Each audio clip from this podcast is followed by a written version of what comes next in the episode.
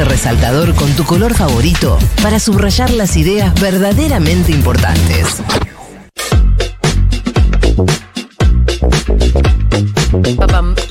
¿Sabes lo que vamos a resaltar? ¿Qué cosa? La caída en la actividad económica, sobre todo en la industria y en la pequeña industria. Porque ayer leí una nota muy interesante de Leandro Renú, compañero de la casa, que, by the way, vuelven al programa como la ves el domingo que viene con la conducción de Gaby Suet también. Eh, así que estamos muy contentos porque se termina de completar la programación. Después les voy a hablar más de eso. Bueno, eh, Renú, y me, me parece que es tapa de página hoy, cuenta eh, esta noticia de que Asindar, que es la siderúrgica más grande del mundo, propiedad de la multinacional ArcelorMittal, preparará por 30 días, eh, parará la actividad por 30 días en todas sus plantas. Según contaron fuentes cercanas a la empresa, eh, hay una caída en las ventas que ascienden al 40%. Sí, yo. Caída en las ventas al 40%. O Vende sea, los hierros. cierra por un mes. Claro, vende, vende los hierros que usa la construcción. Claro. Los hierros del 8, del 10, del 6, eh, de los que usa la construcción. Y está parada la, la- al frenar la obra pública, paras muchísimo la construcción. La construcción privada Totalmente. también está bastante frenada. Entonces me parece que una de las razones puede ser esa. Bueno, el sector de los ladrillos ah, viste. Era es una ahí. calamidad. Sí, sí, cada pedazo. En las últimas horas se reunió el Consejo Ejecutivo de la entidad planteando el siguiente escenario. Sin un peso de nación para obras, cayó a cero la obra pública y por la recesión la obra privada retrocede un 30%. Viste, sí. Entonces, ladrillo, Nos vemos. sí, Eh, el- po, el gremio de ladrilleros, yo, yo- yo conozco a los ladrilleros Sí. de nuestro país. Es un trabajo, ¿sabes lo que es? Los Pesado. hornos. y la- cómo van poniendo los ladrillos de barro, cómo prenden fuego en el medio, de qué manera se trabaja, es un trabajo durísimo. Sí, sé que yo leía la nota de, la de Leandro Renú, que habla de no solamente de este cierre de Asindar, que es muy impactante, también de otras áreas de la economía y de la industria. Y pensaba que, bueno, Junta, por ejemplo, bajó en picada la, la facturación, y eso que contamos con el apoyo de ustedes, de nuestra comunidad, que sigue yendo, que Sí, que le damos Pero mucha, le podemos dar mucha que le damos manija y que lo que sea, pero Sí, sí. me preguntaba y acá quisiera que nos manden sus mensajes al 1140 660000. También si ustedes tienen algún tipo de actividad, emprendimiento, venden algo o trabajan en una fábrica o si de alguna manera ustedes también están viendo esta caída en la actividad que nosotros vemos. Nosotros, te digo directamente, o sea, vendemos menos birra en Junta, Sí, sí, sí, sí, sí. claramente. Uno compra menos. Y además, si pensamos en la propia economía, bueno, ni hablar. Uno compra menos, yo compro menos. Mirá, eh, Arcor, que hace la mayoría de los alimentos de este país, empezó a notar una baja considerable en la venta de alimentos por unidades y esperan un escenario similar al del 2001. Sí, fíjate que Arcor fue de las que más subió también. Hay una cosa ahí donde claramente ellos lo van Qué midiendo. lo Tienen que- margen, Claro. tienen espalda y dicen, bueno, tengo más margen. Entonces sube Vendo todo. menos, produzco menos, necesito menos gente. Sí, pero qué Hay que ver, peligroso ¿no? lo que acaba de leer eh, cuando, cuando dice eh, que lo- los mismos márgenes de venta del 2001. Bueno, claro. Quiere decir que... Márgenes no, cantidad, de Cantidad unidades cantidad de unidades vendidas. Quiere decir que los que van a poder consumir son el mismo sector que consumía en el 2001. Chiquito. Quiere decir que los que no van a poder consumir son el mismo sector que no consumía en el 2001 y que eso nos lleva, a- ya sabemos a dónde, ¿no? Sí, Mirá, pero aparte además- tenemos 10 millones más de habitantes que en el Bueno, 2001. pará, te quería decir eso. Eh, la producción de alimentos, por lo general, no baja. Porque es un rubro que hasta en los peores momentos crece. Porque por lo general crece con el crecimiento de la población. Igual puedes exportar aparte. Bueno, Por eso no frena de cualquier manera, este, está cayendo. la producción. Sí. Después, ¿qué más tenemos? Em, bueno, en los supermercados, para seguir en el mismo rubro, se venía derrumbando también el consumo. Los datos em, de febrero, que van del 5 al 18 de febrero, muestran un derrumbe promedio del 13,4%. Con más de 14 puntos de caída en la última semana de febrero. Bueno, y hoy se redujeron hasta un 20% las unidades por tickets vendido, algo que no ocurría tampoco desde el 2001. Esto ya es lo que te muestran los supermercados. Em, hay datos de la consultora Inbec. Estos datos los estuve sacando distintos diarios, ¿eh? desde Infobae hasta, hasta página 12. Em, El patentamiento de autos lidera la caída con una variación del 33% menos interanual. 33% menos que en este mismo mes del año pasado. Y 5,8 respecto del mes pasado. Enorme. 6% respecto del mes pasado bajaron los autos. Seguido por las ventas minoristas, 25,5% menos. La construcción, eh, un 30% menos interanual y de diciembre 17,4%. 30% menos. Es una locura. Es una locura. Y, y- y para, los empleos que 17 repercuten, ¿no? respecto del mes pasado. ¿Sabés las que se sostienen? 17 respecto del mes pasado. ¿Sabés las que se sostienen? Las que ya están tan avanzadas que no tienen sentido. Te sale más cara frenarla que terminarla. No, ¿entendés? Así todo está lleno de construcciones frenadas. sí, sí, sí. Y así gente que se quedó sin que se quedó sin plata para, para poder seguir Sí, la obra, bueno, y ese es uno de los efectos de lo- del desempleo en los sectores populares, porque mucho, mucho de las obras frenadas son obras familiares, Sí. de clase media, que agranda la casa, le hace la pieza al pibe, arregla el gas, pinta, acomoda. Cuando está holgada la clase media hace eso. ¿Quién hace eso, todo eso laburo? Y la gente de mi barrio comúnmente es la que anda sí, changueando en esas cosas. Eso desapareció totalmente ya hace un montón de tiempo. ¿Quieren saber eh, los únicos indicadores que mostraron variaciones positivas? La liquidación de divisas del agro. Ah, claro, igual. También, ojo. Gana o se- ganan solo Igual- muchachos, ¿no? Esos muchachos siempre ganan, pero también se explica mucho por la sequía, la sequía del año pasado. No, y la devaluación. Que le dieron. Bueno, sí, Le dieron pero digo, 120% la de sequía- devaluación, ¿sabes No, cómo le? No, la sequía explica una parte, obviamente, que son los que sí- son los que ganan. Ahora, cuando Sí. todos perdemos, son los que ganan. Pero cuando, le- cuando el otro devaluó, liquidaron todo. y después, toque. el otro sector que aumentó un poco es el eh, la venta de pasajes de cabotaje, con un crecimiento de 6,5, que me imaginé que era porque seguro que hay una, una baja de ventas de pasajes al exterior. Sí, sí. Sí, Porque ya es, eh, no No, y, tam- cara. y también porque, y también porque los precios de- del viaje terrestre Sí. se fueron a las Se nubes también. a- hay una sí, cosa ya- respecto ya de hay un emparejamiento en el precio que es por ahí. donde si querés ir al norte, ir en, ir en colectivo por ahí está, está más Bueno, que, escuchen- que buscar un pasaje en avión no tan caro. La actividad en la producción industrial PYME. La CAME, Confederación de la Mediana Empresa, comunicó una caída del 30% en la producción industrial PYME. Em, respecto del mismo mes del año pasado, ¿no? ¿no? no digo del mismo mes del año pasado. Y además también ayer leí la noticia de que el subsecretario de la pequeña y mediana empresa, que de nombre Daniel Ibáñez, el subsecretario libertario, que tenía 12 días en el cargo, Sí. renunció ayer. Dijo que era pe- temas personales, pero la verdad que el chabón ha dicho, bueno, ¿para qué voy a ser acá subsecretario de un sector que se está cayendo a pedazos? Me imagino a la secretaria de noche, de 11 de la mañana, no llega este hombre. ¿Qué pasó? Pero, a ver, Sí. igual, hay que, hay que cumplir ese papel. Yo no entiendo ese tipo. Ese tipo lo ponen ahí para que destruya las pymes. Claro, sí. Dice, Por eso, yo pero me voy a el tipo sentar pensó que era otra cosa. Me voy a llevar puestas 700 mil pymes. ¿Y después qué hago? ¿Me voy a mi casa? No, yo me voy ahora, hacelo vos. Bueno, hablamos con Leo Vilansky, que es presidente de la Asociación de Empresas y Empresarias Nacionales para el Desarrollo Argentino, ENAC, sobre la situación de las pymes. Entrando a la, situación de las pymes, nosotros encuestamos 350 empresas de, de 20 provincias. Es una encuesta que realizamos hace 7 años, cada 3 meses, que involucra empresas, autoempleados, cooperativas. El primer dato, que es el desempeño de las ventas, marca que el, el último trimestre del año pasado, el 74% de las empresas tuvo ventas razonables, es decir, que osciló entre más o menos 10% en unidades. Es un dato alto y, positivo. Sin embargo, el, en enero ese nivel cae al 56% de las empresas que, que tuvieron ventas razonables, es decir, que se desploma prácticamente ya 20 puntos. Enero está impactando fuerte las medidas que tomó el gobierno nacional. Hay un parate estructural del sector productivo. Respecto a la situación económica nacional, los empresarios que, que relevó ENAC, el 58% considera que la economía para el 2024 empeorará mucho y otro dato que no es eh, por ahora preocupante, pero sí es una alerta, es el, el tema de los despidos y los, las contrataciones de los trabajadores. Cuando uno le pregunta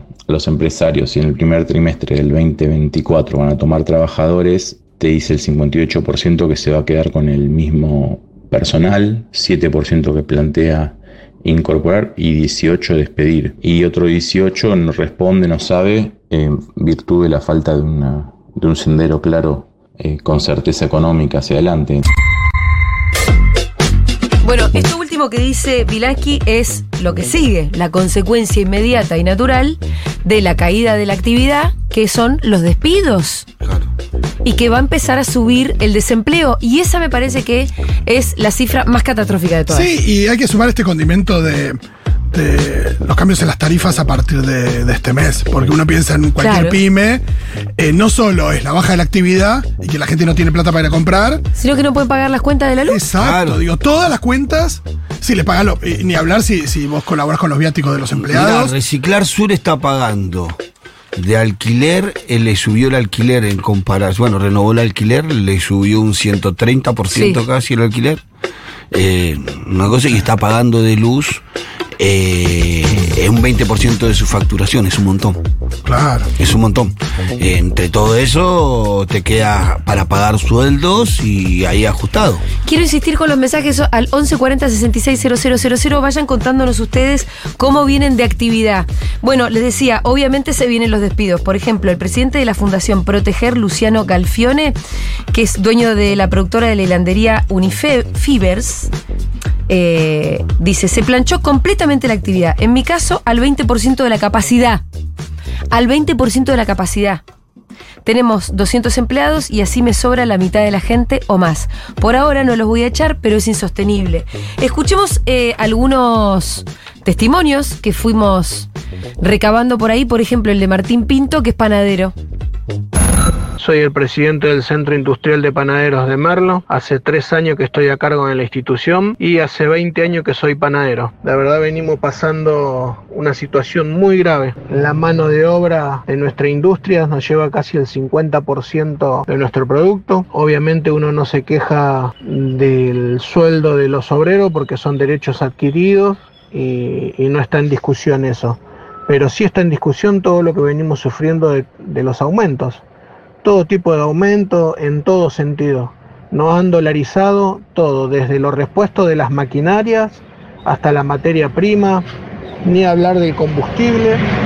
Y ahora el próximo golpe que se viene es el de los servicios, la luz y el gas. Creo que estamos viviendo desde, desde diciembre a la fecha algo que nunca vivimos. Lamentablemente hoy el panadero se funde trabajando. En lo que va de diciembre a la fecha, 16 panaderías cerraron, cerraron en Merlo, 32 en la provincia de Buenos Aires y 125 en la República Argentina. Que cierren las panaderías quiere decir que la gente está comprando menos pan. Ahí ya, bueno, Sí, sí, es un montón. que estamos en la Primera Guerra Mundial. No, porque ahí es donde yo vuelvo siempre, Siempre a, a la situación de, perdón, de, Sí, sí, sí. de 2001 o de los 90 que me parece que hay algo de, de que los precios relativos de, de- de los alimentos Sí.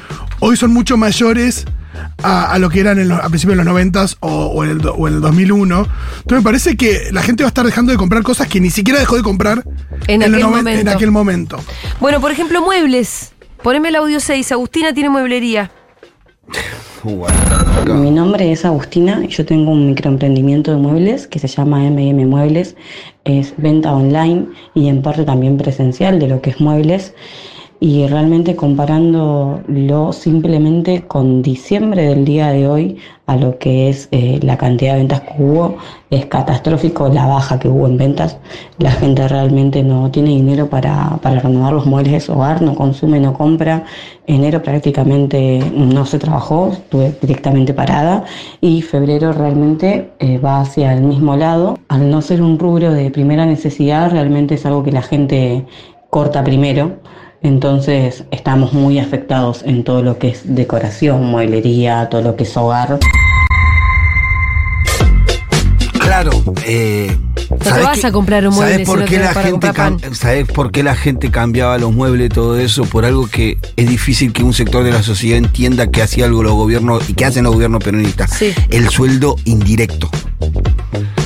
Todo lo que el Estado a través de los subsidios cubría que permitía que un sector le quedara Que un mango un en el bolsillo y vaya y compre una silla. Claro. No, claro, eh, y uno mira, y cualquiera que camine por una calle ve que está lleno de casas de colchones, Sí. que está lleno de mueblerías y que está lleno de pinturerías. Nada de eso es primera necesidad. Todo el mundo tiene, pero lo puede tener, en vez de 10 años, lo puede tener 15 años y nadie se muere. Y me parece que, que sí. Que si vos tenías hace un tiempo o con cuotas o lo que sea, por ahí alguien se compraba una lata de pintura para pintar el Sí. cuarto, alguien se compraba un mueble, alguien se compraba em, una. Me, me olvidé del otro rubro. Eh, pero en este caso, me parece que ya. Bueno, y uno se pregunta, che, y por ejemplo, irse a tomar una birra. ¿Será que uno no va a cortar eso? Ya está, no me puedo comprar una mesa, pero me puedo seguir tomando una birra. Bueno, no, fíjense también ese rubro. Soy Diego de Villa Langostura, de Cervecería Pulafken. Somos una empresa familiar. Tenemos una fábrica y un patio cervecero desde el 2001 y hoy podemos decir que en relación al año pasado la actividad cayó aproximadamente un 30%, teniendo la gran ventaja de que estamos en un, en un punto turístico importante de Argentina. Igual tuvimos esta importante baja. Bueno, 30% cayó eh, la birra. Aparte, estamos hablando de una temporada que. No es que cayó la birra en julio. No, no, claro, en verano. En pleno verano. Se anota mucho, hay lugares eh, donde, donde vos. Y yo le decía, en Junta, ibas- se, en Junta se nota. Claro, donde vos ibas y no había lugar y que hoy vos vas y encontrás lugar. No, y además también lo que, por ejemplo, pasa es que vos salís, a ustedes todo les debe pasar, eh, cuando antes te tomabas dos, tres tragos, y ahora por ahí te tomas uno. No, claro. Nosotros el otro día hicimos con los chicos de Cine Club una salida a- Sí. al cine con dos por uno y a comer pizza. Estuvo muy lindo, todo el mundo muy feliz, lo disfrutó muchísimo. Pero hubo un par de comentarios, che, Fito, el mes que viene, sa- pues la vamos a hacer todos los meses. Sí. El mes que viene la podemos hacer antes del 15 ¿Viste? Claro. Tremendo. para que, para que tire un poquito más. Nos están llegando mensajes al 1140 660000. ¿Cómo está la actividad industrial de nuestros oyentes? Chicos, ¿cómo va? Yo trabajo en una importante firma de descartables nacional y Descartables, la dijo. verdad fuerte la caída de ventas. Alrededor del 60% les diría. 60. Eso sin mencionar que no nos estamos presentando a licitaciones públicas. Buen día, qué lindo escucharlo. Yo soy cocinero eh, de años y bajó, ¿Qué tal? bajó y hasta un 50% el consumo en los restaurantes, en los bares. Un desastre lo que están haciendo. Sí, más vale. Dentro de poco van a empezar a cerrar un montón de locales. Eso ya se sabe. Gracias por estar, chicos. Abrazo, buen A día. vos, eh, ¿qué más tenemos, por ejemplo? Tenemos... Eh, ¿Teníamos un cafetero o no? Digo, para saber de los, cafe- de los cafés. No, bueno, poneme otro. Por ejemplo, Marta, que es comerciante de almacén. Mi nombre es Marta Velardes, comerciante. Hace 35 años que estoy en el rubro comestible. Es un comercio de proximidad donde comercializamos todos los productos de la canasta básica con granja. Debido a la situación económica que vivimos en el país, nos vimos obligados a reducir en las compras de diferentes productos, como ser eh, latas de palmito, lata de ananá, aceite de oliva, café en cápsula y le podría nombrar varios productos más. Bajaron las ventas por esta gran inflación. El consumo que elige el público en general es de segundas marcas, que son más económicas, no eligen la calidad, sino el precio. Los precios de primeras marcas aumentaron que ya no pueden comprar ni la clase media. Bueno, obvio que café en cápsula, ¿quién se va a comprar? ¿Qué, qué, qué sos, caputo para comprar café en cápsula? También tenemos... eh, Ojo, y uno dice que cápsulas no hay unas solas. Hay mucha variedad, pero son todas carísimas. Sí, lo que digo es que claro. hay- Ahora aparecen, de- digo, hay- ahora, hay aparecen cafeterías- ahora aparecen algunas segundas marcas que, No, pero lo que ¿De digo es que hay que encontrás más en los supermercados chinos, que te das cuenta que son de otra marca, Sí. que tienen el mismo... Te voy a decir una cosa como cafetera que soy. Son contraband... No, son muy diferentes. Sí, claro. Por No, no, eso no no, sale- tomé café en cápsula, Bueno, claro. un café normal. Bueno, No, sí. pero lo que digo es que no, no, solo los, no solo las grandes empresas fabrican café en cápsulas. Sí, sí. A eso voy. Hay cafeterías que tienen su propio café en cápsulas Sí. y no te estar vendiendo nada. Y no es que estás afectando a. Bueno, eh, de cualquier modo, lo de la cafetería en cápsulas ya es para, es para millonarios. Vamos a escuchar a Agustín Suárez, vocero de la UTT, que habla de, bueno, la UTT ustedes saben que tiene muchos puntos de venta de alimentos también. Hemos construido puntos de venta en Capital Federal, en el Gran Buenos Aires y otras provincias también, que implica eh, un almacén, pero también la venta de bolsones de verdura, por ejemplo, a través de, nodos. Y en estos meses hemos notado una fuerte caída de la venta, que es producto obviamente de la gran crisis que estamos atravesando todos los argentinos, de la devaluación que sufrimos meses atrás y de la inflación que estamos atravesando. Entendemos que si bien producimos y vendemos alimentos de primera necesidad, la gente se está cuidando también en eso. Si antes se vendía una oferta de eh, dos kilos de papa eh, y hoy la gente está comprando papas eh, por unidad, lo mismo con la fruta, ni hablar de la fruta que ya pasa a ser casi un consumo de, de lujo, y las verduras variadas en donde antes se compraba de a kilo y hoy la gente empieza ya a preguntar el precio fuertemente, pero sobre todo llevarse eh, por unidad las- los productos, ¿no? Eso es algo que en estos meses se profundizó fuertemente. Obviamente esto de poder, de, de preguntar el precio, de preguntar la oferta, pero por sobre todo de empezar a llevarse alimentos por unidades. Bueno, llevarse papa por unidades ya. Es un montón. Es un Sí, montón, sí, ¿no? El otro día escuché Sí, en la verdulería eh, huevos por unidad que quería una persona. No quería una media docena. media docena. Un huevo. No, no le daba dos. para la media docena, dame dos huevos. Sí, no, las, las Qué miseria realmente, ¿eh? Pero, viste que lo- hay que mirar los números, 800 mil pesos, 500 mil pesos, 700 No, mil claro, pesos claro. Para, para sobrevivir una- Sí. en, en familia que tienen ingresos por 200 mil, 250, 300 mil. 400, uno que está más o menos, de los trabajadores. No, digo, claro, ¿no? y ese ya está bien. Y ese ya es eh, la sí. clase alta de los trabajadores, más o menos. Sí. Sí. Y vos necesitas casi 800 lucas para la canasta básica, es imposible. No, no, no, no hay manera de que esto cierre sin que eh, tiren afuera 70% de la Con sociedad. mucho dolor y mucha miseria. Vamos a escuchar un poco más de nuestros oyentes. Hola Pitu, hola Juli.